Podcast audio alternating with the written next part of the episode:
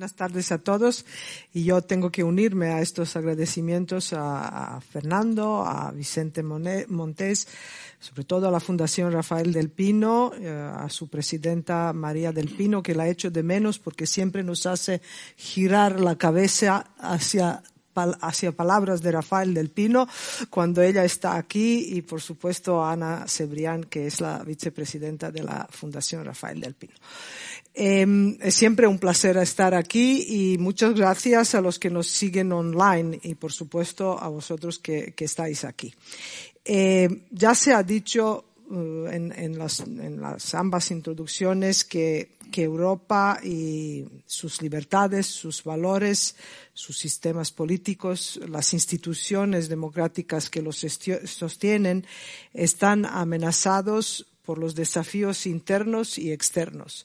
De los desafíos internos de los que me gustaría que, hablemos, tenemos algo más de una hora, una hora, que no es mucho tiempo, pero sin duda alguna tenemos que hablar de los desafíos internos eh, que son el, el populismo, el autoritarismo, la tentación autoritaria es lo que yo defino esta admiración por los regímenes autoritarios que se ha visto durante la pandemia eh, y esta creencia que ellos lo están haciendo mejor y con mayor eficacia que, los eh, sistemas democráticos.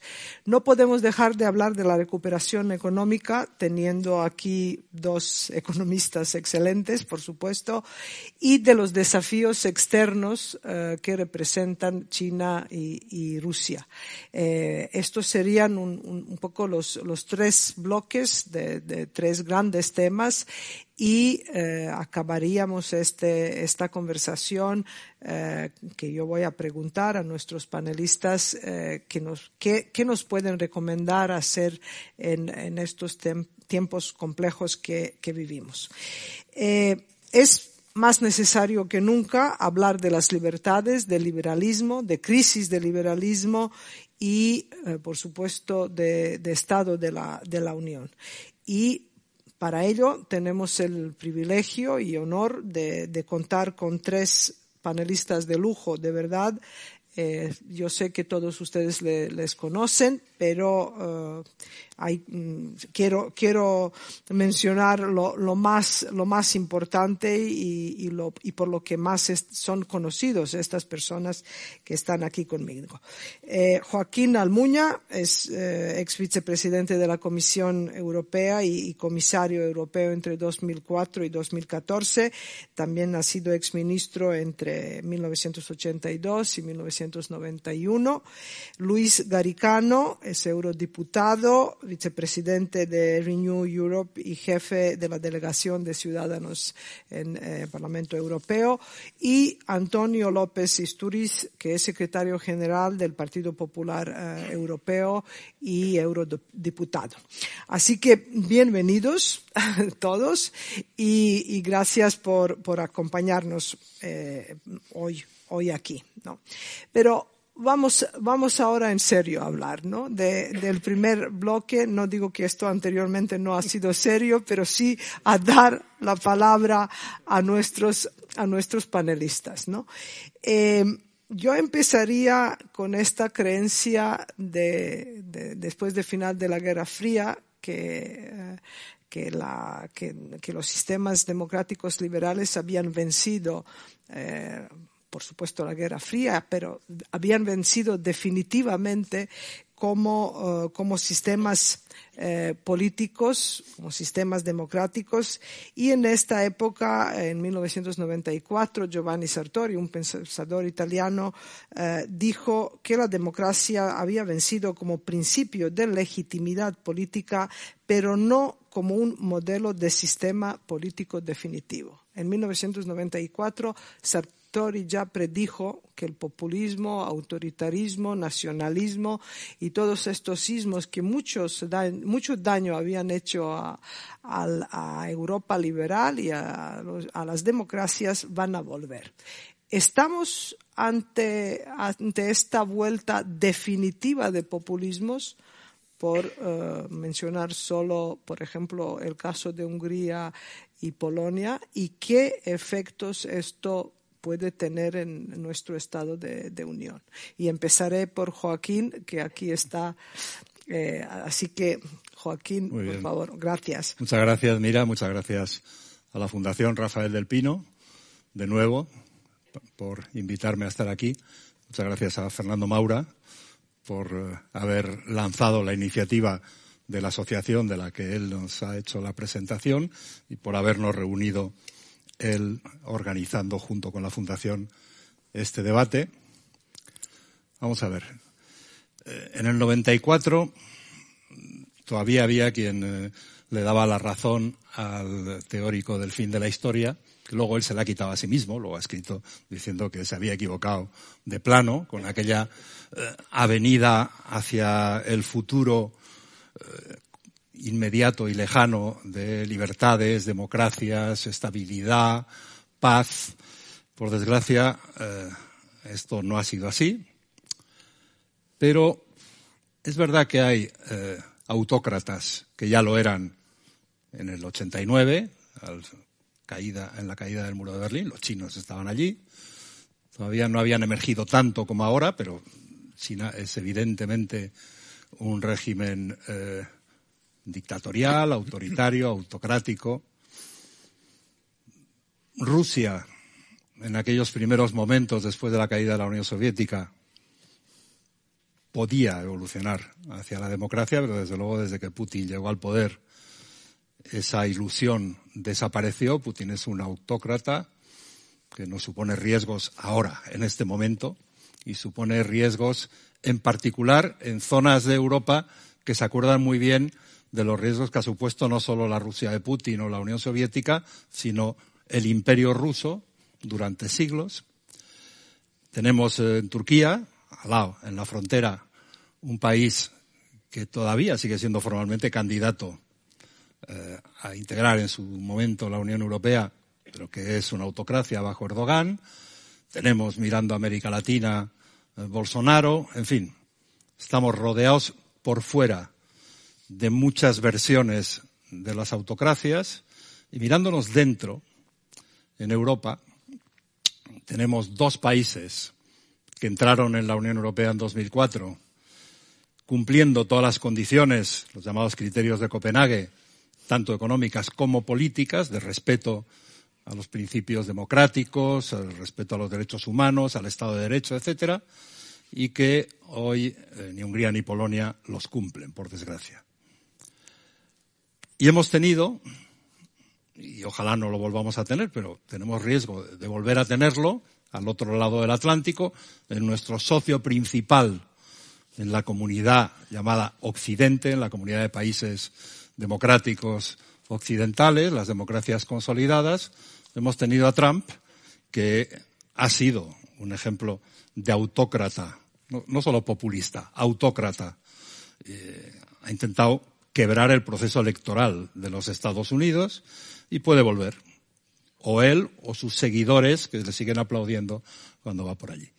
Pero por hablar de Europa en primer lugar, porque estamos en el bloque de eh, desafíos internos. Vamos a ver. Las democracias europeas, las democracias liberales, aparte de Hungría y Polonia, y algún otro riesgo que hay por ahí, mirando al mapa de los 27 países de la Unión Europea, las democracias europeas estamos en crisis. Tenemos que reconocerlo y diagnosticar la crisis.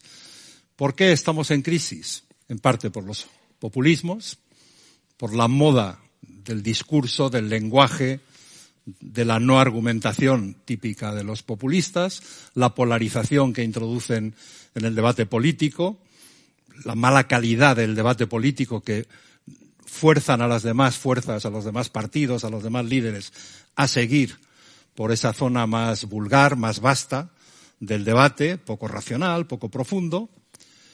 Y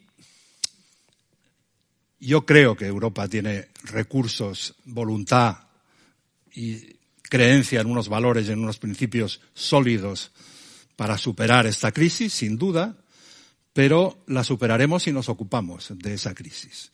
Y la crisis en las democracias centrales de Europa, en este momento, desde mi punto de vista, tiene que ver con la distancia el desafío que siente buena parte de la opinión pública, voten a lo que voten, respecto de sus dirigentes.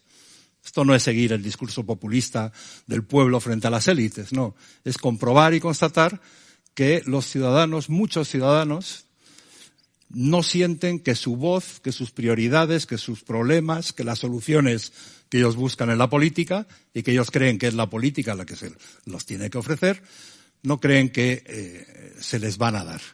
Y pierden confianza, pierden distancia, bajan las cifras de participación electoral en la mayoría de los países europeos, hay zonas de exclusión social, aparte de las desigualdades medidas por el índice de Gini, por eh, el índice que se quiera, pero la exclusión social, que es algo más amplio que la mera constatación eh, económica o estadística de las desigualdades de renta de riqueza, la exclusión social es importante en Europa y es una exclusión social que además, si no resolvemos los problemas derivados de la débil demografía europea, entre otros, tener una política común de inmigración y ser capaces de lograr la cohesión social que queremos como europeos, con nuestro modelo social europeo, metiendo dentro de ese modelo, de esa cohesión social deseable a los inmigrantes que han venido y que van a venir, pues vamos a tener problemas en los próximos años y quizás en las próximas décadas. Por lo tanto, preocupación con la democracia en Europa y, por, supuesto, preocupación, que luego hablaremos, de la debilidad de la respuesta europea ante otros problemas democráticos más profundos, la existencia de autocracias, de líderes con mucho poder global, que niegan los valores básicos de lo que nosotros consideramos una democracia, los valores básicos del liberalismo político, los derechos humanos y eh, todo lo que hemos entendido que es nuestro modelo, que queremos exportarlo al resto del mundo, pero desgraciadamente estamos en riesgo de importar en algunos sectores de nuestra sociedad, en algunos países, los no valores o los valores negativos que creíamos que iban a desaparecer en el año 94. Muchas gracias, eh, Joaquín. Bueno, si hablamos de la crisis del liberalismo, por lo menos una cosa está clara, que el liberalismo... Yo liberal, yo hablo de la crisis de la democracia. Y de... bueno, a la democracia no hay que poner, no, no hay que poner el adjetivo. Toda democracia tiene que ser liberal. Bueno, sea democracia o, o liberalismo... Pero lo importante, porque hay que incorporar desde mi punto de vista, las políticas públicas, el Estado, la cohesión social, el diálogo social. Lo importante para mí pero bueno, eso podemos repetirlo y discutirlo en el resto de la sesión, es hablar de los problemas de la democracia, que es más amplio de los problemas del liberalismo. Estoy, estoy de acuerdo. Lo que iba a decir es, sea democracia o liberalismo, si hablamos de la crisis, significa que todavía existe y que, ah, que al fin y al cabo es una crisis y como dirían los chinos, cada crisis es una oportunidad. Así que podemos mirar ambas, ambas partes de, de la moneda.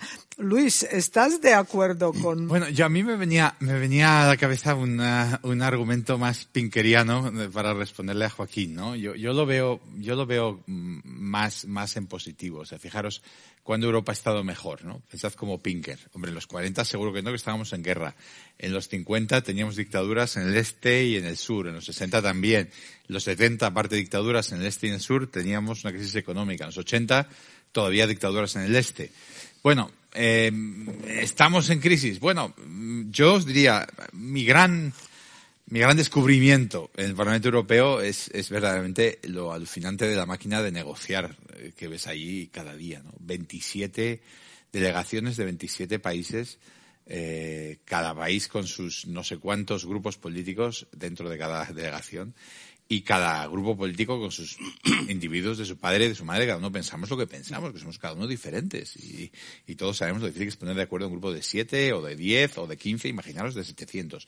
Y la realidad es que todos los días tenemos reuniones de grupo en las que tras una gran discusión se saca una, algo adelante, que se vota en el Parlamento, que se negocia con el Consejo, que son 27 países, gobiernos encima de los parlamentarios y que sale adelante. ¿Cómo? Por ejemplo, la, ley de mercados digitales, la ley de servicios digitales, que van a cambiar completamente la regulación de las plataformas, que han salido con 600 o 700 votos, eh, las leyes de, de eh, la, el fondo de recuperación, que dio con mayorías enormes y que ha permitido que Europa se endeude y dé de formas diferentes a las diferentes regiones. Imaginaros que España dice todas las regiones se van a endeudar de una manera conjunta y vamos a acordar entre las regiones, imaginaros que no hubiera gobierno central, vamos a acordar darle más dinero a esta y a esta otra. Sería muy complicado. Bueno, pues eso es lo que ha hecho Europa con una maquinaria que, bueno, que nos ha favorecido a España e Italia en ese caso, ¿no? O sea, yo, yo creo que Europa no se enfrenta con el tema interno, y dejo todo el lado económico a un lado, que vamos a volver luego a él, que me preocupa, a una amenaza existencial. Creo que Hungría y Polonia están ahí siempre dando guerra y tal, pero claro, Polonia tiene frontera con Ucrania. Quiere decir que es que tampoco se pueden andar eh, siendo muy valientes y sacando mucho pecho. Quiere decir, ellos tienen que estar juntos eh, con, con, con, Europa.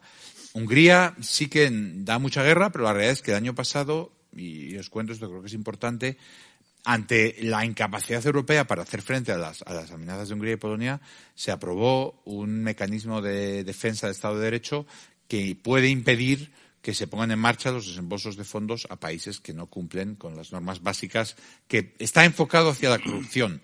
Pero bueno, si tienes justicia que no es independencia, también, independiente, también es corrupción, con lo cual es un mecanismo que puede servir. Entonces, yo creo que Europa, y aquí ni Hungría ni Polonia pudieron bloquearlo al final. Entonces, Europa yo creo que tiene mecanismos para luchar contra estos dos problemas. Yo os diría que cuando miras hacia adelante, eh, hacia el futuro, lo que ves es, fijaros, Draghi acaba de ganar un año de, de, tiempo y se ha visto que los partidos no se sienten fuertes para convocar elecciones. Macron, con un poquito de suerte, desde el punto de vista, claro, no, no todo el mundo tiene que estar de acuerdo, uh -huh. con un poquito de suerte, eh, gana cuatro o cinco años y tenemos a Scholz en Alemania con una coalición con los liberales, los verdes. Tenemos tres, las tres potencias centrales eh, con capacidad reformista con gobiernos fuertes que pueden hacer en la segunda mitad de este año cosas muy serias. Yo tengo enormes esperanzas sobre la segunda mitad del año en curso. Entonces, ¿qué quiero decir? Pues que mm, yo creo que Europa, eh, esta historia de moneda que se construyen las crisis, ¿no? O sea, siempre eh, tienes esta sensación de que, pues eso, que decía Monet de la bicicleta, que si no pedaleas te caes, ¿no? Pues tienes que estarte moviendo y te viene todo encima y tú vas como Indiana Jones en el templo de, ¿cómo se dice el Temple of Doom? El templo de la, el templo maldito, creo. Maldito. Te viene la piedra, esto os acordáis, que viene la piedra y Indiana Jones va corriendo y la piedra siempre le va a coger, ¿no? Pues Europa siempre está en esa situación, nace con la guerra mundial, pues, pues en una situación eh, terrible, eh, y, y, y siempre está que parece que nos caemos, pero yo creo que ese es el impulso que necesitamos para dar pasos adelante, porque lo que sí que es seguro es que ningún país está dispuesto a dar ningún paso adelante si puede evitarlo. O sea, necesitas esa sensación de que, oye, si no lo das vas a tener un problema para sacar el mecanismo de Estado de Derecho que os contaba, pues claro, cuando es solo cuando tienes el reto de Hungría y Polonia, cuando los países dicen, oye, aquí el Estado de Derecho, Europa debería poderlo defender, ¿no? Y de repente te dotas de un mecanismo que, que, sirve, ¿no? Entonces, yo mi impresión es que desde el punto de vista interno, mi observación personal, tras haber estado ahí en los pasillos todo este tiempo, es que hay más, ahora la palabra de moda, más resiliencia. Y obviamente Joaquín sabe cien veces más que yo de todo esto porque ha estado en los pasillos mucho más tiempo y con muchísimo más poder, obviamente. Pero me da la impresión de que hay más resiliencia de la que podemos pensar cuando leemos a prensa. Esa, esa eh, cuando leemos desde fuera, porque al final todos enfatizamos lo que no sale. Pero la realidad es que la maquinaria sigue funcionando, los leyes se siguen aprobando y Hungría, pues sí, Hungría y Polonia pues tienen unos gobiernos fatales y son horribles, pero son una, son una amenaza existencial a, nuestro, a, nuestros, a nuestra Unión Europea. Yo creo que más bien, con un poquito de suerte, en cuatro meses Orban se ha ido. El, el Visegrado eran cuatro países, ya solo quedan dos. Los checos sí se juntan en el Visegrado, pero los checos ya no quieren saber nada. O sea, que los países, Eslovaquia tampoco. O sea, los países van viendo que, que no les vale la pena a los ciudadanos. Yo tengo esperanzas de que eh, esa amenaza sea más bien una amenaza puntual. Me gusta tu optimismo pinkeriano, hacía pero, pero, sí. pero yo ahora voy a preguntar una cosa a, a, tono muy, muy concreta. Quizás no se trata de la amenaza existencial, el caso de Polonia y, y Hungría, pero lo que se ha demostrado hasta ahora es eh, que Polonia ha hecho uh, algo sin precedentes, que es no reconocer el Tribunal de Justicia de la Unión Europea como un tribunal que tiene eh, autoridad suprema por encima de los tribunales nacionales. Eso quizás, y no es eh, amenaza existencial, pero sí que me parece una situación grave, sobre todo porque nuestra, nuestras democracias descansan en las instituciones, es lo que los sostiene.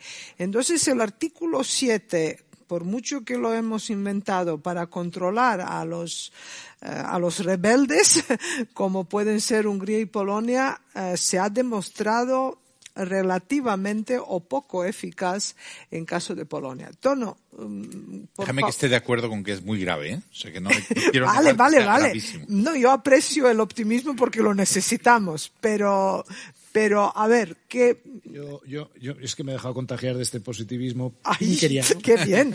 Algo, algo que contagia y, no es por ello, y cuidado, que no me vean aquí. Muchas veces cuando hablo de Europa hay mucha gente que me mira como si soy el típico europeísta, estos federalistas un poco fanáticos, ¿no? Y tal. No, no, no, no. Yo soy pragmático, ¿eh? Y yo creo que la Unión Europea es una construcción increíble, sin parangón que pone de acuerdo a países que durante siglos estuvieron matando y fíjense cómo estamos ahora. Un poquito de memoria histórica de la buena. Eh, vamos a ver, yo, tú hablas de los años 40, yo me voy, incluso con ese optimismo, me voy más allá. Eh, aquí hay gente que ha estudiado historia, que es una asignatura, desgraciadamente, eh, cada vez más en retiro, ¿no? En los programas de estudio. ¿Cuál es la historia europea? digo ya, por a lo mejor los que vean las series de Netflix, ¿no? Sobre las constantes guerras, fraticidios entre nosotros, odios ancestrales. Nos especializamos tanto en ello que al final exportamos nuestras guerras al mundo entero, causando millones de muertos. Acordémonos de cómo éramos los europeos también antaño. Exportamos tantas cosas buenas que tantos países quieren de nosotros. Ideales de democracia, cultura, eh, fin, pero pero también otras cuestiones. Eh, tras la... Luego también, digo, en relación, me imagino que no luego una cuestión económica, eh, es decir, eh, todo, uno tiene la sensación de déjà vu. Si a uno le gusta la historia, dices, oiga, después de la revolución industrial aparecieron en Europa los sismos, eh, comunismo, el, no sé qué, el nacionalismo, pa' aquí, pa' allá, respuestas algunas de ellas correctas ante unas diferencias sociales que se habían creado a raíz de la revolución industrial, no lo voy a negar, por el caso socialismo en aquella época, ¿eh? y luego otros, nacionalismos, populismos, tal y cual. La historia se repite, pero en esta ocasión lo podemos frenar. Estamos a tiempo de no caer en el mismo error y tropezar con la misma piedra. Y oiga, que no se ha inventado nada nuevo.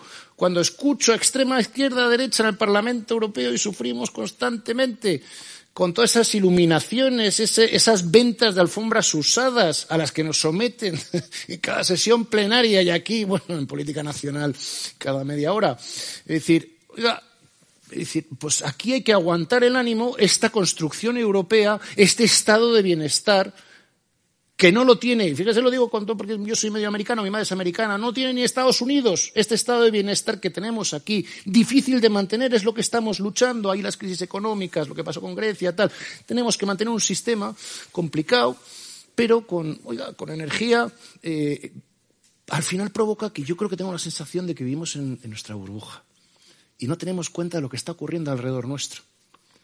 Aquí hay gente que no le gusta la democracia. Aquí hay gente que no le gusta la libertad. Tenemos aprendices dentro de la Unión Europea, ¿eh? tenemos aspiraciones autoritarias ¿eh? que defienden, ¿eh? y luego fuera tenemos una serie de dictaduras y de regímenes autoritarios que nos rodean, por cierto, aparte de Latinoamérica, por aquí y por allá, es que nos están rodeando y quieren acabar con nuestro sistema porque no quieren que sus poblaciones que están pidiéndolo, yo cuando hablamos de Rusia, yo siempre hago la precisión, hablemos de Putin. Porque los rusos, yo conozco muchos rusos que quieren un sistema democrático para su país. Yo comí un mes antes con Alexei Navalny de que lo envenenaran. Y tantos otros, Vladimir Milov y tanta gente que está luchando por una democracia allí. Tienen a Vladimir Putin que ahora con sus, como cualquier régimen autoritario, dictadorzuelo, ¿eh? ve sus cuotas de popularidad bajas y entonces empezamos la aventura, ¿no? Ha visto la oportunidad, hay una falta de liderazgo, reconozcámoslo, hagamos un poquito de autocrítica en, la Unión Europea, nos faltan, perdón, el micrófono, Ay, es que a veces me animo demasiado.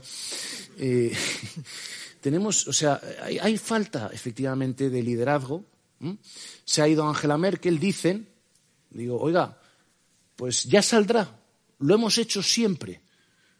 Trabajemos unidos y es complicado, somos 27, lo decía Luis, lo decía Joaquín, lo hemos vivido los tres constantemente, obtener consensos entre nosotros es, a veces, yo, yo cuando viene un Congreso del Partido Popular Europeo y tengo que hacer un documento en común con todos los partidos, 72 de 27 países, me quiero suicidar. Y lo he hecho ya muchas veces y al final lo conseguimos. Es una labor de consenso aburrida, eh, lenta, como lo que se refleja en los medios de comunicación constantemente, que nunca publican nada positivo, por cierto. Todo lo negativo de la Unión Europea se refleja constantemente, nada positivo. Apelo aquí, aprovecho esto y agradezco a la Fundación Rafael del Pino y a Fernando Maura esta oportunidad para poder explayar y poder decir desde la experiencia nuestra vital, eh, es decir, traslademos también, hay cuestiones positivas en esta Unión Europea, estamos luchando ahora sí por la supervivencia de nuestro sistema de valores y de libertad. Seamos conscientes conscientes. Eh, en España no hemos vivido muchas discusiones que hemos vivido en Europa sobre, porque claro, lo del tema de Ucrania ya viene del 2008, ya, ya, ya viene, ya viene de antes. Georgia también, Bielorrusia, Moldavia. Claro, es decir, ni nosotros no éramos conscientes. Ahora de repente se introduce en el debate. Pues sepamos que formamos parte de un sistema que tenemos que salvar. ¿Qué herencia vamos a dejar a nuestros hijos y nuestros nietos? Hoy en día que tanto gusta hablar de lo que me pasa a mí ahora, ¿eh? a ver si empezamos a pensar un poquito, como hicieron otros por nosotros, en el futuro que nos depara como europeos. No sé si me estás mirando, mira, porque me estoy pasando, pero... Un poquito, eh, un poquito, un pero, poquito, me callo porque seguro que habrá para más. Pero tu pasión es desbordante, por lo que no, no, no, no quiero interrumpirte. Me me. Vamos, no, no, eh, estoy de acuerdo. Yo, yo la verdad que estoy de acuerdo y de hecho he emigrado a la Unión Europea porque admiro a los europeos eh, por lo conseguido y por la capacidad y admiro a vosotros por capacidad de, de conseguir consensos. Mira, Esto yo es digo, siempre cuando vienen amigos latinoamericanos a vernos, iberoamericanos tal y cual, les digo, oye, qué, qué envidia, ¿no? Es decir, que yo estoy sentado aquí, yo es que no lo acabo de entender. Estoy sentado aquí con un sueco, un finlandés, un italiano, tal, y alcanzamos acuerdos, eh, en fin, tal y cual. Qué pena que algo paralelo no haya en Latinoamérica. Pero bueno, en fin. Bueno, habrá. Vamos a pasar al bloque de economía y voy a esta vez a pasar, empezar por Luis, luego con Joaquín iré otra vez al tono, a no, quizás Luis y luego tono y al final Joaquín, que aquí es el, el sabio, muy sabio de, de los temas como los otros, pero Luis ha subrayado que tienes mucha más experiencia en estos temas y con esto estoy de acuerdo. Tono ha mencionado eh, y ha destacado como una de, uno de los logros de la Unión Europea el estado de bienestar, que estamos conscientes de ello. Debemos estar conscientes que también está, está en peligro.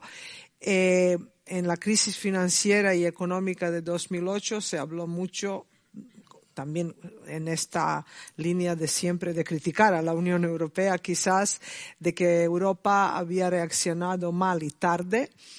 Y mi pregunta aquí es, eh, tampoco podemos, eh, no, no, tenemos tiempo en en entrar en os, otros temas, pero dos, eh, dos por una, dos preguntas por una, ¿no?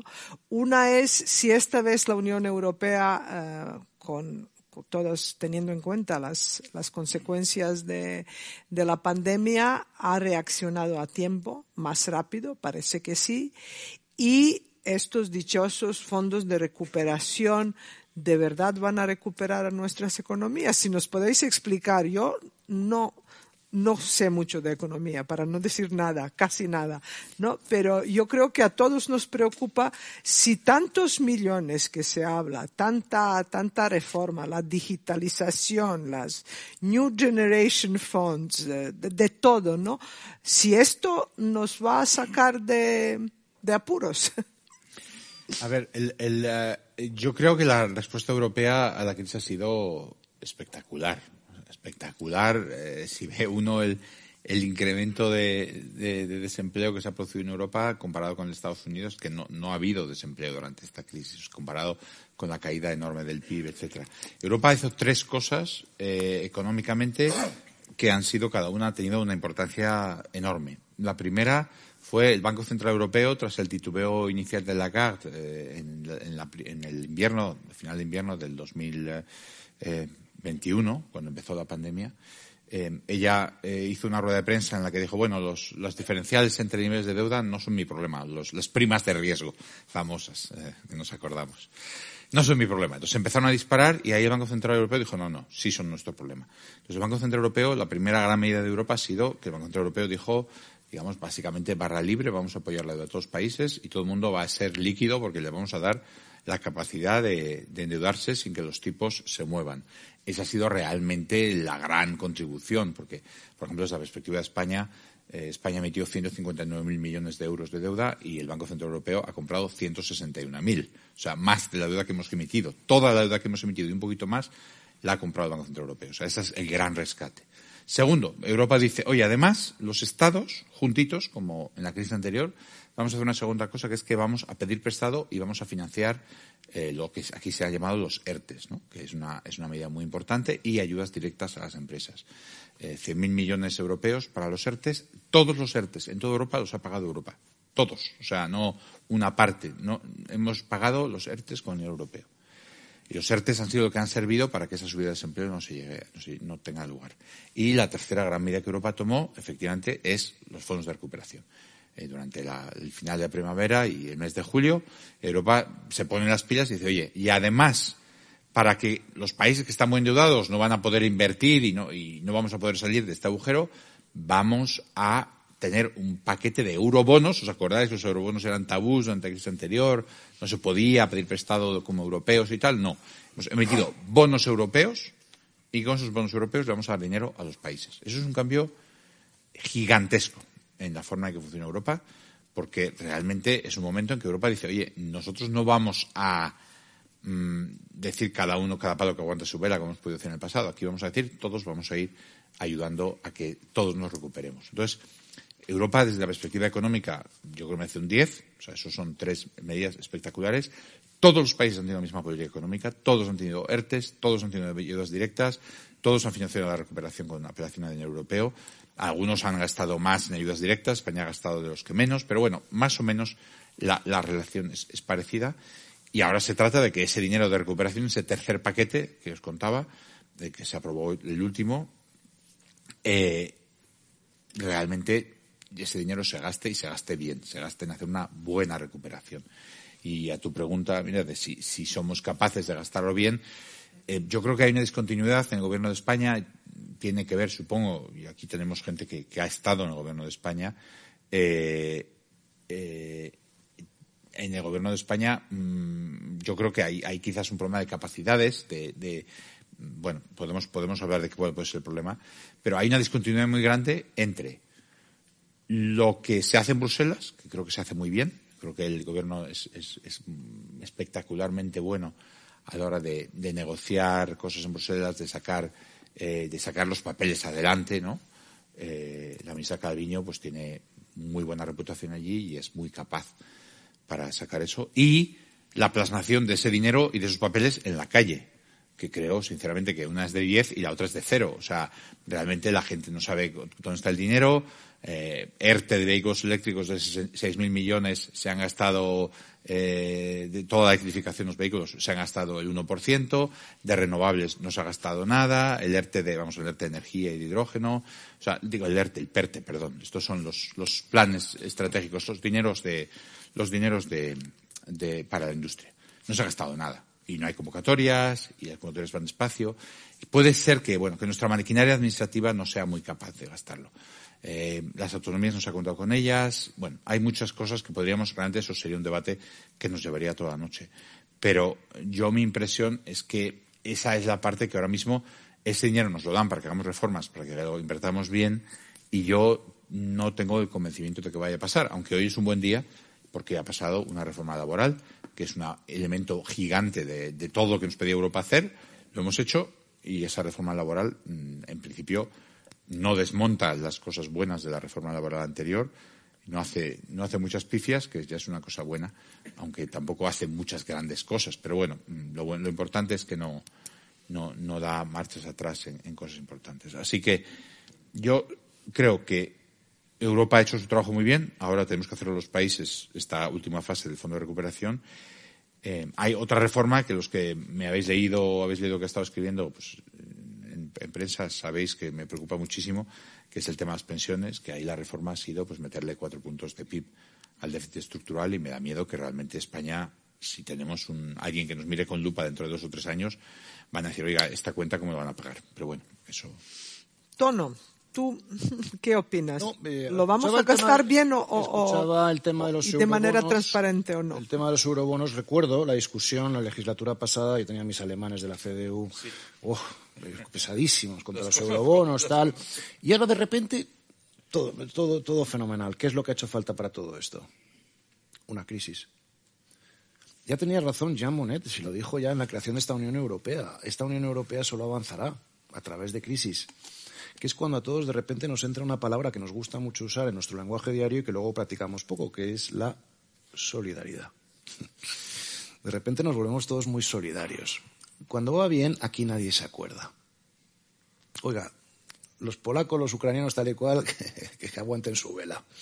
Que mi problema está, yo qué sé, con Marruecos, con Argelia tal y cual. Y luego, cuando tengo el problemita yo, eh, lo que espero es solidaridad. La solidaridad vino también la cuestión de la pandemia. Yo recuerdo, tengo, tengo, muy buena amistad con Michel Barnier, el negociador jefe del Brexit, que ha sido muchos años vicepresidente del Partido Popular Europeo, etcétera, etcétera, ¿no? Eh, fue comisario europeo y él propuso en su momento, hace unos años, la creación de una agencia para el control de pandemias en Europa. Y allí se presentó y en el Consejo, como no, unanimidad, un voto en contra y no hubo agencia de pandemias. El voto, por supuesto, del Reino Unido, claro. Una de las cuestiones por las cuales, de las pocas, ¿eh? porque yo lo veo más negativo, pero bueno, por las cuales podemos decir que por fin el palo que teníamos en las ruedas europeas ahora ya no está. A ver si tomamos decisiones más rápido en esta cuestión. Quiero decir que para mí ha sido lamentable ¿eh? la salida del Reino Unido, para ellos, para nosotros, eh, creo que en cuestiones de seguridad, que nadie me lo interprete, economía, creo que es una mala noticia para todos.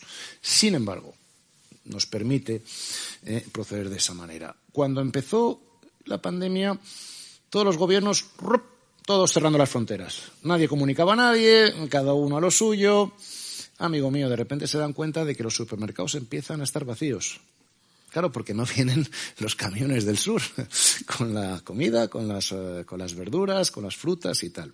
Y entonces todos corriendo a Bruselas, como pasa siempre. Estoy relatando hechos que normalmente se repiten siempre en el tiempo, pero bueno, por hacer un ejemplo, por dar un ejemplo, y vienen todos corriendo a Bruselas a llorar y a quejarse eh, de lo que está ocurriendo y que puede haber un desabastecimiento en la Unión Europea. Y entonces la Unión, la Bruselas por fin tiene, eh, coge y pone los llamados pasillos verdes. Entonces los camiones empezaron a pasar y fueron incluso hasta el Reino Unido, fíjense ustedes, ¿eh? que se benefició en aquel momento de esta medida. No sé lo que pasará después. Y, en fin, son ejemplos del día a día de que el trabajo en común eh, al final nos hace salir adelante.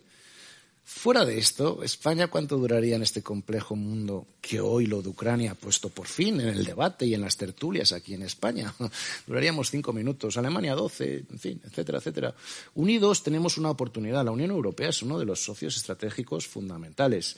Estamos de lado porque yo creo que todavía tenemos que decidir y eso es lo que ambicionamos muchos desde hace años y clamamos en la Comisión de Asuntos Exteriores, también en mi caso en la de Seguridad y Defensa, por una, mayor coordinación en materias de política exterior, de defensa, una ausencia total de, de debates sobre defensa europea. Y luego está la cuestión, solidaridad se refleja en la mentalidad española, mucha mentalidad española, solamente en el tema de fondos. Eh, yo siempre he dicho, oiga, a mí esta cultura subvencionable de que aquí yo me tengo que alegrar porque vengan 100.000 millones de euros, no, perdone. La alegría sería decir que no los necesitamos. Ha pasado con algún país europeo que no sabe qué hacer. Le toca una parte de la tarta, pues en el reparto, y no sabe qué hacer con eso. Por ejemplo, el caso alemán, lo tiene que invertir al final unas minas en la cuenca del Ruhr y tal. Es decir, porque no, no, es, no es para ellos tan necesario. Yo veo eso como una historia de éxito.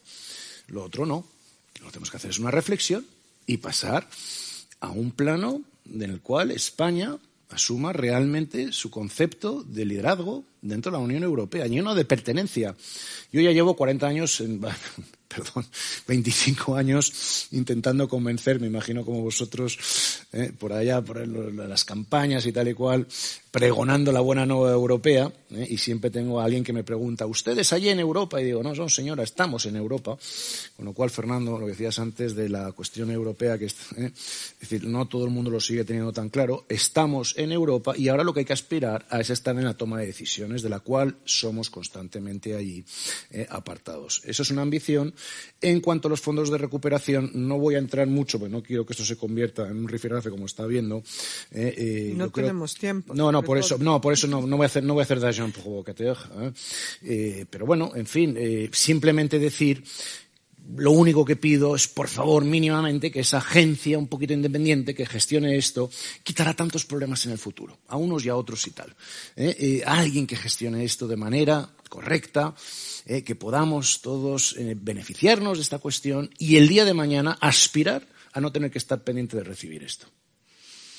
Bueno, ¿sigue España siendo un problema y Europa una solución, como dijo Ortega o, o yo creo, Yo creo que Europa tiene problemas, como todo el mundo, quizás menos que, la mayor parte del resto del mundo, pero tenemos problemas y no debemos solo mirar a nuestras virtudes, que yo estoy de acuerdo con todos los optimismos que han dicho Luis y Tono. ¿eh? Sí, sí, les veo. Yo se lo doy por supuesto.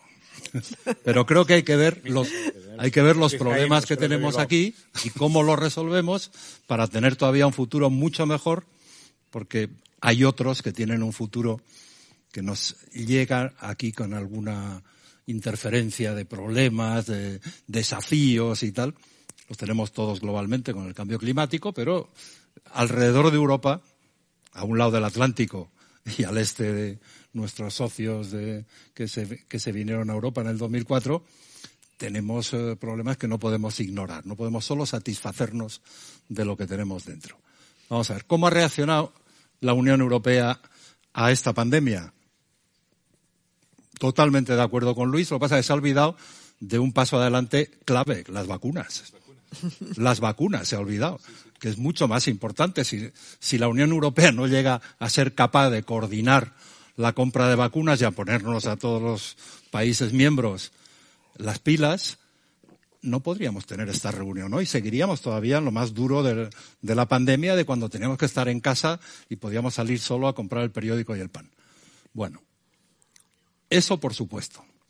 Los fondos. Fondos son estupendos y los eh, bonos, los eurobonos, no en el sentido técnico exquisito, pero eurobonos, para financiar eso, fantástico. Yo quiero que se repitan en el 2026, de cara al próximo presupuesto europeo de siete años.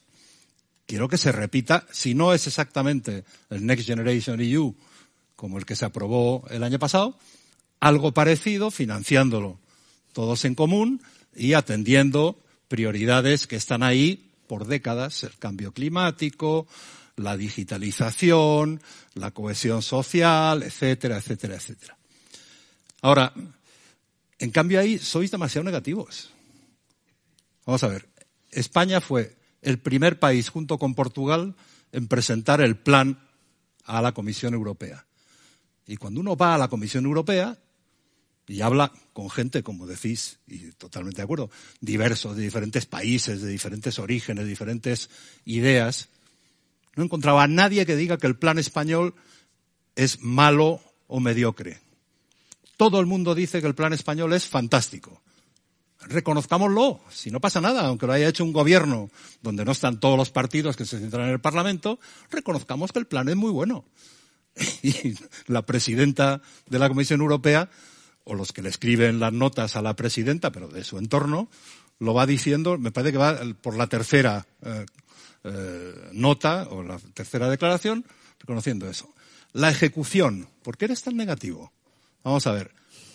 Yo estaba en Bruselas el 3 de diciembre cuando salió la noticia de que nos aprobaban los 10.000 millones. Habían aprobado 19.000, me parece, que era la parte eh, previa, como a todos los demás países en la proporción correspondiente. España el primero que recibe dinero porque ha cumplido condiciones, los hitos, 52 condiciones, las que estaban fijadas, que había que cumplir para eh, diciembre del año pasado, cumplidas. Oye, felicitémonos de eso. Pero, pero cumplidas, Luis, no de gasto. El dinero ha llegado ahora, en enero. Se aprobó en diciembre, pero todos los procedimientos, el dinero acaba de llegar. Claro, 1% de ejecución, pues mira, han ejecutado un 1%, pero los planes tractores, que son los que tienen que arrastrar además a muchas partes del tejido productivo español, de medianas y pequeñas empresas, para sumarse a esos planes tractores diseñados para el automóvil eléctrico, el hidrógeno verde, etcétera, etcétera, están todos aprobados y se están empezando a ejecutar. ¿Se ha contado con las comunidades autónomas? Yo ahí no, sé cómo ha sido el proceso interno. Lo que sí sé es que la mitad de los recursos del plan de recuperación, estos primeros 70.000 millones de subvención y los otros que van a venir vía préstamos, la mitad van a ir a las comunidades autónomas directamente. Si no es que quién los reparte en no sé qué ministerio más o menos competente. Van a ir directamente a las comunidades autónomas porque estamos en un país descentralizado y en una parte a los municipios. Pongámonos las pilas todos, pero no tiremos piedras contra nuestro propio tejado porque a lo mejor hay algún funcionario de Bruselas que lo lee y le dicen a la señora von der Leyen que no haga tantos elogios de España en sus notas. Por eso, ahí está mi optimismo, mi optimismo está ahí en que creo que en este país sabemos hacer esas cosas, tanto ejecutar programas de gasto, no solo diseñarlos, sino ejecutar y además considerar que los intereses del conjunto del país son nuestros intereses, votemos lo que votemos.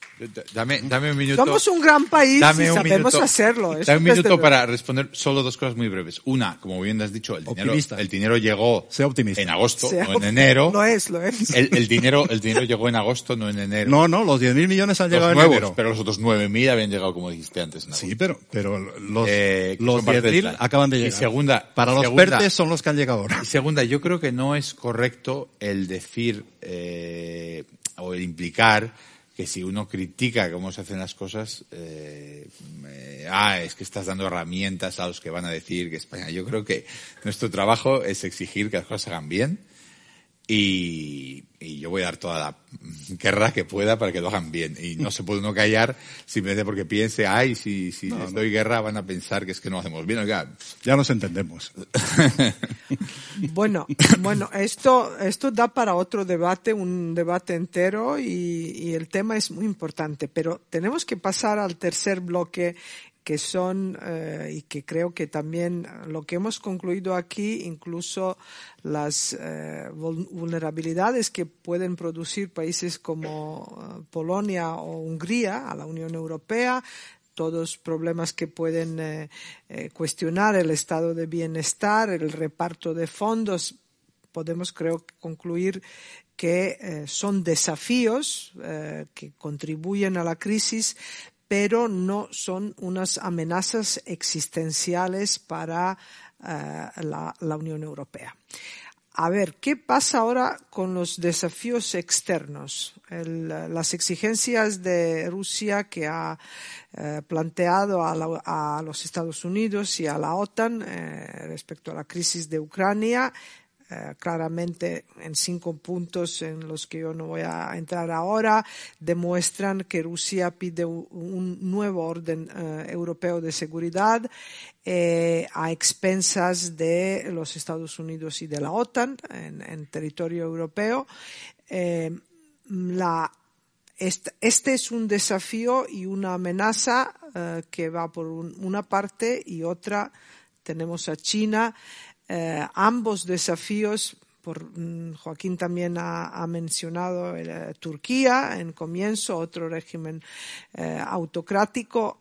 Mm, estamos acostumbrados de identificar Occidente con el sistema político de democracia, con, con los valores, con las instituciones democráticas y se nos plantean en en la frontera oriental, el desafío de Rusia y tenemos el desafío de China. Son dos enormes temas, yo lo sé, pero empezaré esta vez por tono. Eh, ¿Son China y Rusia amenazas existenciales para la Unión Europea? no, no tienes que decir sí o no, pero eh, quiero decir, lo, has subrayado ya que, que, el desafío ruso, perdona que te interrumpa, eh, ha realmente ha empezado a cohesionar, a pesar de todo, la respuesta europea y eh, sobre todo parece que si hay alguien que gana de esta crisis es la OTAN, porque está volviendo a sus, a sus orígenes, ¿no? ¿Cómo lo ves? Mira, yo insisto, los desafíos existenciales no son Rusia y China, son el Partido Comunista de China y Vladimir Putin, que es muy distinto.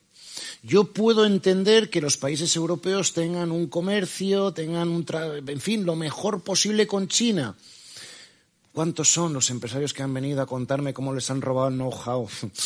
Porque al final el Partido Comunista de China les daba tres añitos y luego todos fuera eh, les robaban el know-how y esto es lo que ha pasado. ¿Cuántos cientos, no sé, en Bruselas hemos recibido constantemente quejándose a lo largo de estos años? Bueno, pues que cumplan las mismas reglas, ya podemos empezar por ahí. Eh, tanto Rusia como China hay un factor que yo creo que, como en esta cosa de las noticias de hoy en día, que es cada cinco minutos luego te olvidas de todo, memoria. Hay un factor este verano fundamental que se nos ha pasado desapercibido la caída de Kabul en manos de los talibanes. ¿Y qué tiene que ver esto? Los chinos y los rusos consideran este asunto como la segunda caída del muro de Berlín, porque ven claramente el retroceso de Occidente y la oportunidad.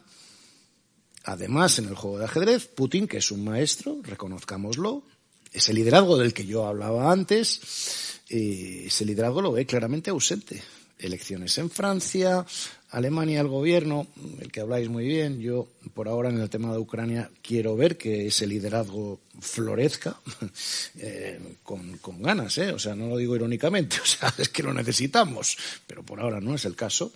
Y, bueno, en Estados Unidos, pues ha pasado todo lo que ha pasado, no hace falta que lo relate, la audiencia lo sabe perfectamente. Y, en fin, y una ausencia clarísima de liderazgo y esto lo han estudiado y ahora aprovechan la oportunidad. Volvemos, lamento decirlo porque a veces parece un poco, pero hemos, hemos la Guerra Fría no acabó, Estamos en otro episodio. Vivimos todos, después de la caída del muro de Berlín, la gran ilusión ¿eh? de que esto, de que, en fin, de que todo el mundo iba a ser demócrata, tal y cual. Y luego vino la caída de las Torres Gemelas y poco a poco hemos ido retrocediendo en estas cuestiones. Lo que antaño era la Unión Soviética tal y cual, ahora, que algunos hay equivocados creyendo que siguen siendo comunistas, no, es un régimen apoyado por oligarcas, Putin, ¿eh? ¿eh? en fin, y en China pues hay lo que hay. Y mire, yo no quiero que el futuro de mis hijas, porque yo pienso en el futuro, ya no en mí, y que lo que queremos hacer todos, un poquito, ese ejercicio, vuelvo a insistir, es mi aspiración humilde, es que no sea Xi Jinping ¿eh? y el Partido Comunista de China el que dicte el futuro de mis hijas, cuál es su plan con su plan aquel promocional del año 50 de tener todo dominado. Perdóname, no quiero ser catastrofista, trabajemos para que eh, nuestros valores occidentales de libertad, de democracia, sigan los que prevalezcan. Eh, y poder conseguir, de alguna manera, una vía democrática, eh, aspiraciones, conseguir también trabajar aspiraciones democráticas de las poblaciones de estos países. En China no lo sé, lo desconozco, lo reconozco, no soy un experto, pero en Rusia las hay. esto es lo que debemos hacer. Mientras tanto, pues eh, eh, desde luego no ceder ni un milímetro, porque estamos ante un gángster y a una gente que tiene un plan a 20 años para hacerse con el dominio mundial. Vuelvo a insistir, ha habido muchos imperios a lo largo de la historia del mundo. El próximo, desde luego, en mi caso, no voy a permitir que sea el Partido Comunista de China, lo tengo clarísimo. Joaquín. Vamos a ver, yo creo que Rusia y China son dos tipos de eh, autocracias y de amenazas para los europeos diferentes.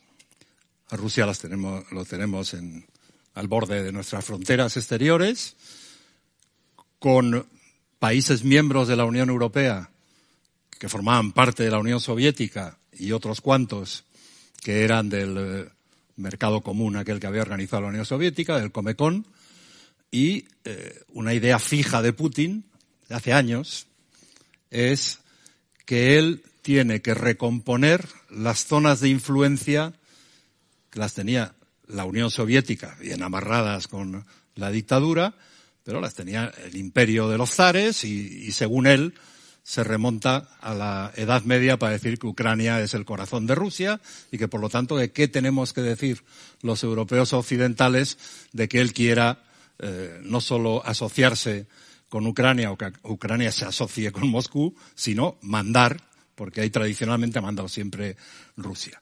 Y eso, en un país que es la segunda potencia nuclear del mundo, eh, es, una relación complicada. Y es verdad que Putin tiene una habilidad, que hay que reconocérsela por desgracia, que es que le encanta dividir a los europeos.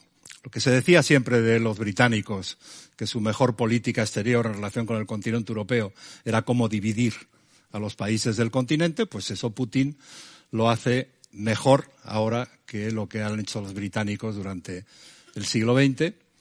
Y entonces, ¿cómo evitar eso los europeos? Uniendo, integrándonos más en nuestra dimensión exterior, en nuestra política exterior y de seguridad. Y esa es una resistencia extraordinariamente fuerte para la defensa de la idea de soberanía nacional en la que han crecido los estados-nación, que nacen en Europa, y que, mal que bien, incluso los muy proeuropeos, pues tenemos dentro. Esto de la soberanía nacional todavía cuenta. Aquí además tenemos quien quiere la soberanía también catalana y otras cosas, pero bueno, a los efectos de la relación con Rusia, eh, ¿cómo nos unimos los europeos, los países de la Unión Europea, para evitar que Putin nos divida y para evitar que Putin amenace no a todos los países de la Unión Europea por igual, pero a los que estaban en su zona de influencia, zona de influencia que él quiere recuperar. Y China es otra dimensión.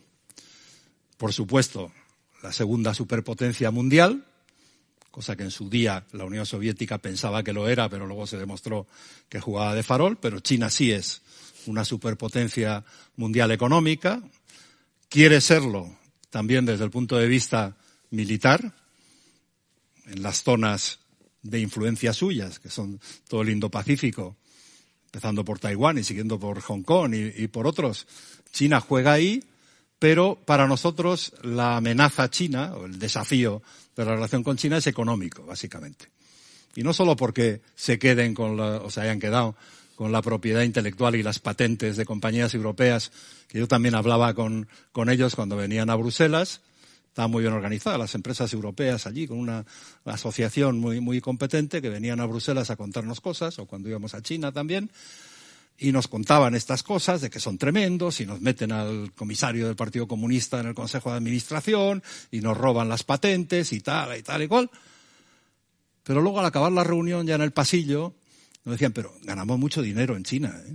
Y si miramos todavía hoy las inversiones europeas en China y las comparamos con las inversiones chinas en Europa, les ganamos todavía por una diferencia muy grande. Por lo tanto, tenemos tiempo de no dejarnos avasallar. Tenemos unas relaciones comerciales y, de inversión con tensiones y tal, pero importantes. Pero no podemos ser solo un interlocutor económico de China. Tenemos que ser, como europeos, como Unión Europea, un interlocutor político, estratégico, en cuestiones de seguridad. Y cada vez que alguno en la Unión Europea se atreve, como hizo Lituania hace poco, a cuestionar una posición de las que los chinos consideran altamente sensibles para su seguridad, como es el caso de Taiwán, a Lituania la están crujiendo a sanciones y a bloqueos, crujiendo a un país de los más pequeños de la Unión Europea. Por lo tanto, es verdad, mira, si es bueno, eh, por supuesto, el diálogo europeo y el diálogo entre el Consejo de los Estados miembros y el Parlamento, se acaba de aprobar un instrumento anticoerción que tiene que ser un instrumento que los europeos utilicemos como propio, independientemente de si el país que está sufriendo la amenaza o la empresa o el sector que sufre las consecuencias y las coerciones chinas está en el norte, en el sur, en el este o en el oeste. Y esa dimensión va más retrasada que otras muchas, por supuesto que la integración económica o que la integración comercial, el mercado interior y otras cosas. Ahí tenemos que hacer un paso adelante muy serio los europeos. Y olvidarnos un poco de eh, nuestro concepto tradicional de soberanía nacional y darnos cuenta que en el siglo XXI, a medida que avanzan las cosas y con esos grandes poderes, compartir soberanía a escala europea es una obligación. No debe ser solo una opción, sino una obligación.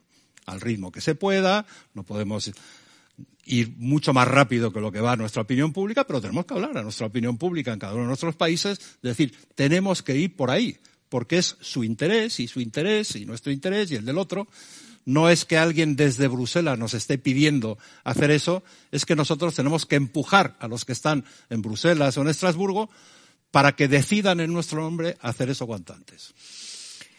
Luis, la misma pregunta. Sí, yo, yo, yo creo que el análisis que, han hecho mis dos colegas de, China y Rusia no tengo, no tengo nada que añadir. Que añadiría la última, a lo que ha empezado eh, Joaquín a, a, enumerar de cómo Europa responde, ¿no? está esta idea macroniana que Macron ha usado mucho en campaña y que ahora se ha metido en todos los documentos oficiales de autonomía estratégica. Y lo que vemos con la acción de Rusia es que de autonomía estratégica nada. Eh, Alemania, que es nuestro pilar de nuestra respuesta, Alemania, que es la que realmente tenía que estar liderando, está aterrorizada por la posibilidad de que le corten el gas y tenga un problema grave energético. Entonces, Alemania, en vez de decir, Rusia, no se te ocurra, Putin, no se te ocurra meterte aquí, Alemania está un poco eh, no se sabe muy bien, si, si, si invitando casi eh, con, con, esos titubeos. ¿no? ¿Qué falta? Uno, esa política exterior común y de defensa que no tenemos y que hay que empujar. Comparto todo lo dicho por Joaquín, pero yo añadiría dos cosas. Dos, eh, energía.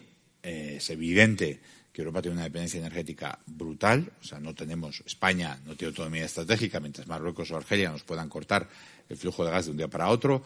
Eh, Alemania, dependiendo de, Rusia y del Nord Stream, del, gasoducto que se va a abrir, pues tres cuartos de lo mismo. Eh, hay que ir hacia una transición que todos sabemos renovable y verde lo más deprisa posible, que nos va a terminar de, nos va a eliminar la, dependencia de los eh, fósiles, pero también tenemos que preservar mucha de la energía que los alemanes en su, en su, no sé, mm, prisa, pues se han eliminado, que es toda la energía nuclear, y que, bueno, como sabéis, ahora en Europa tenemos un debate enorme sobre, sobre ese tema, sobre si se puede o no se va a poder invertir en energía nuclear. Yo creo que la energía es un elemento clave de autonomía estratégica que no tenemos y dejadme que añada otro que pasa mucho más desapercibido. La tecnología de la información.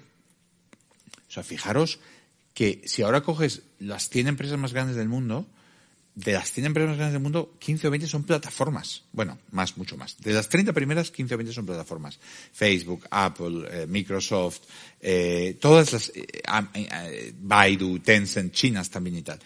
De todas esas europeas no hay ninguna. O sea, en el mundo de los datos no hay empresas europeas ahora mismo.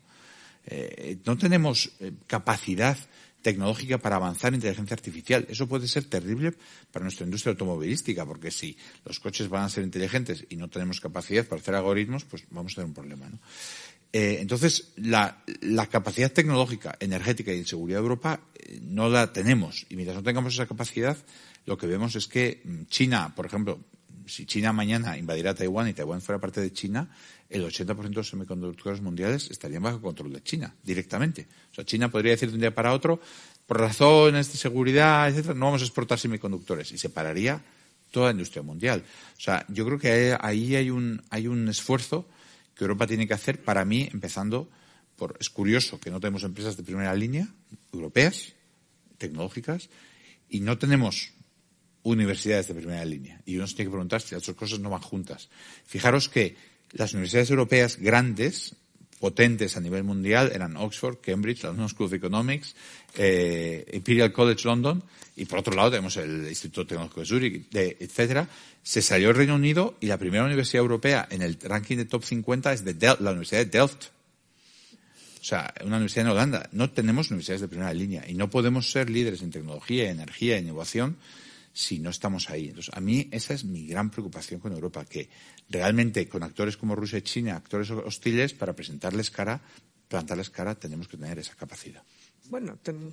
un comentario, Sí. por favor, es que no puedo resistir esto, sobre el tema Veo, de la veo, veo. sobre el tema de la energía nuclear. Es que yo llevo años siendo insultado, humillado y denigrado porque yo decía que bueno, que a falta de energías renovables tal y cual mientras tengamos la energía nuclear, no es que yo sea un defensor, pero en fin, eh, es lo que Eres había, práctico, ¿no? ¿no? Sabes- Y ahora de repente es limpia y verde. Oiga, yo es que no me enter- ¿qué ha pasado aquí? Ahora de repente tengo a los verdes alemanes diciendo que no hay problema. No, sí, ellos sí que lo tienen. Bueno, sí, pero no lo están. Ya sabes por qué. Porque a cambio del gas, usted no me habla del gas. Voy a hablar de tu amigo Macron, pero no sabe. Es decir, usted no me habla del gas, yo no le hablo de la energía nuclear, que tengo cuántas, 22, 32 centrales nucleares en Francia. Y aquí tenemos las cuatro que tenemos obsoletas. Dios mío, ¿dónde estamos? Lo dejo simplemente porque creo que también sería un elemento de debate para el futuro que yo creo que es interesante. Eh, sí, no, yo, yo lo que iba a decir respecto al desarrollo tecnológico, Europa lo que ha demostrado hasta ahora es que sabe regular y multar pero poco innovar. y, y eso sí que estoy completamente de acuerdo que, que es un problema. Yo iría concluyendo y, os pido una, una breve respuesta a modo de, de conclusión. eh, el presidente Woodrow Wilson en 1917, ya a finales de la Primera Guerra Mundial, dijo, tenemos que construir un mundo donde las democracias estarán a salvo. Estamos en 2022 y parece que, eh, que hay potencias como China, como Rusia, Irán y otras eh, que están intentando construir un mundo donde las autocracias quieren sentirse cómodas. Entonces, ¿qué tenemos que hacer y qué papel, sobre todo en, en este proceso, de lo que Tono dijo, tenemos que trabajar para que prevalezcan nuestros valores democráticos. ¿Qué Europa puede, puede hacer para, para contribuir que los malos no ganen? Joaquín. Danos un minuto a cada uno, yo creo, porque si no, eh, nos van a reñir. Eso, eso, un minuto, pero no podemos eh, irnos sin, sin responder a esta gran pregunta en un minuto. Joaquín. Parla estamos acostumbrados a minutos. Yo creo, yo creo que la, la democracia, siempre se ha dicho, y hay que repetirlo y recordarlo siempre, necesita que la cuidemos todos los días, veamos amenazas lejanas o cercanas, veamos problemas en los demás y no nos fijemos tanto en lo nuestro, pero tenemos que cuidar la democracia. Y en el siglo XXI, a estas alturas, con especiales razones, las hemos comentado aquí, pero no podemos hacerlo cada país por separado, cada democracia por separado. Somos demasiado pequeños. Decía Tono lo de Alemania, que a veces se piensan que son demasiado grandes, o pensamos nosotros que son demasiado grandes, y visto cómo está el mundo, Alemania también es demasiado pequeña, necesitamos más integración, y la integración no viene por sí sola, no es la bicicleta de Monet con un motor que avanza por sí sola. Esa bicicleta hay que pedalearla, la tenemos que pedalear juntos y tenemos que explicar, los que creemos en el proyecto europeo, a la opinión pública, a los ciudadanos, por qué. Porque la primera reacción de un ciudadano en momentos de más desafección y de mayor distancia respecto de las instituciones políticas y de los líderes es, oiga, no nos vengan con eso, resuélvanlo ustedes. Pero luego los ciudadanos, cuando se da un paso adelante, como fue el Tratado de la Constitución Europea, y no se les ha explicado las razones de fondo de por qué hay que dar ese paso adelante, a veces tienen el mal gusto de rechazar esos pasos adelante. No, no, primero usted me explica por qué hay que hacerlo y después yo, si usted me convence, lo daré. Y esa tarea la tenemos todos, no en Bruselas, la tenemos fuera de Bruselas. En Bruselas es donde se pactan las soluciones, se lanzan las propuestas, pero la energía para que eso funcione tiene que salir de los territorios, de los ciudadanos, de los países, de las regiones, de los municipios, de los partidos políticos, de los líderes locales. Eso es fundamental si queremos que la democracia europea sea fuerte y tenga raíces. Luis, un minuto, por favor, porque nos van a- nunca más nos van a invitar. Una idea, una idea muy breve. Pues aprovechemos. Una idea. Buena, esa buena. Una idea muy breve. Ahora voy a enterar. Una idea. Yo quiero volver. Yo Una quiero idea volver. muy breve. Yo creo que Joaquín lo tocó en su primera intervención. eh, la causa de la desafección en gran parte del populismo es económica. Eh, en particular el shock de China. eh, no nos dimos cuenta. China entró en la WTO, en la Organización Mundial de Comercio, eh, más toda tecnología. Bueno, las clases medias europeas han sufrido mucho. Y hay que darle el, gobi- el gobierno tiene que resolver los problemas de la gente para que la gente tenga para que el gobierno tenga credibilidad y el gobierno europeo también tiene que resolver los problemas y creo que hay un problema que no estamos siendo conscientes de lo que va a ser que yo creo que es la transición energética y en particular la transición industrial que es parecido al shock de China es un shock gigante que nos viene a la economía que vamos a dejar dentro de en los próximos 10 años se va a dejar completamente de vender motores de gasolina que vamos a tener pues en Europa habrá, pues no sé, cuántos millones de empleados en gasolineras, cuántos millones de empleados en garajes de reparación, cuántos millones de empleados en, partes de coches, que los coches tienen muchas partes y son muy complicados, pero coches eléctricos no tienen partes. El que tiene un Scalextric ya lo sabe, que la electricidad no se- hay que manufacturarla, viene ya con el coche. Entonces, mm, no es como la gasolina, que tiene que explotar y hay que convertirla, los humos, el tal. Es decir, es una máquina completamente diferente, muchísimo más sencilla, con muchas menos partes y tenemos que hacer la industria más grande de nuestros países, hay que reconvertirla y no nos puede pasar como con China, que dejemos tirados ahí de repente a centenares de miles de trabajadores europeos que dentro de 10 años estén muy cabreados con la transición energética. Entonces, la transición climática, Europa tiene, todos los países y todos los gobiernos tenemos que pensar en que no nos pase lo de China y que lo hagamos bien. Tono. Pues eh, tenemos dos frentes, interno y externo. Eh, hay que luchar por esta democracia dentro de nuestro sistema. Hay tentaciones eh, autoritarias, hay gente que parece ser que les gusta. y, nosotros, los demócratas, tenemos que trabajar ahora mucho y, sobre todo, aparte de trabajar, explicarlo.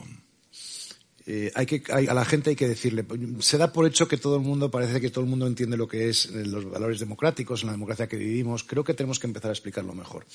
Y un poquito más de marketing, por cierto, por parte de nosotros europeos y de las instituciones europeas. Llevo muchos años intentándolo. ¿eh? Es decir, es, es necesario. Simplificación del mensaje. perdóname algunos, pero siempre he dicho sacar a la Unión Europea de las, de los, de las universidades a la calle. Eh, y, sobre todo hacer entender a la gente que de dónde venimos, el momento espectacular que estamos viviendo y dónde podemos acabar. Y eso se defiende internamente y externamente, frente a lo que está acechándonos con firmeza y frente a lo que nos pasa internamente. Gracias. Esto es de, de hablar de no, no solo de lo que va a ocurrir, sino sobre todo de lo que vamos a hacer. Así que muchas gracias a todos por vuestra paciencia, por vuestra atención y muchas gracias sobre todo a nuestros panelistas que merecen un, más que un gran aplauso. Pero en fin. Muchas gracias.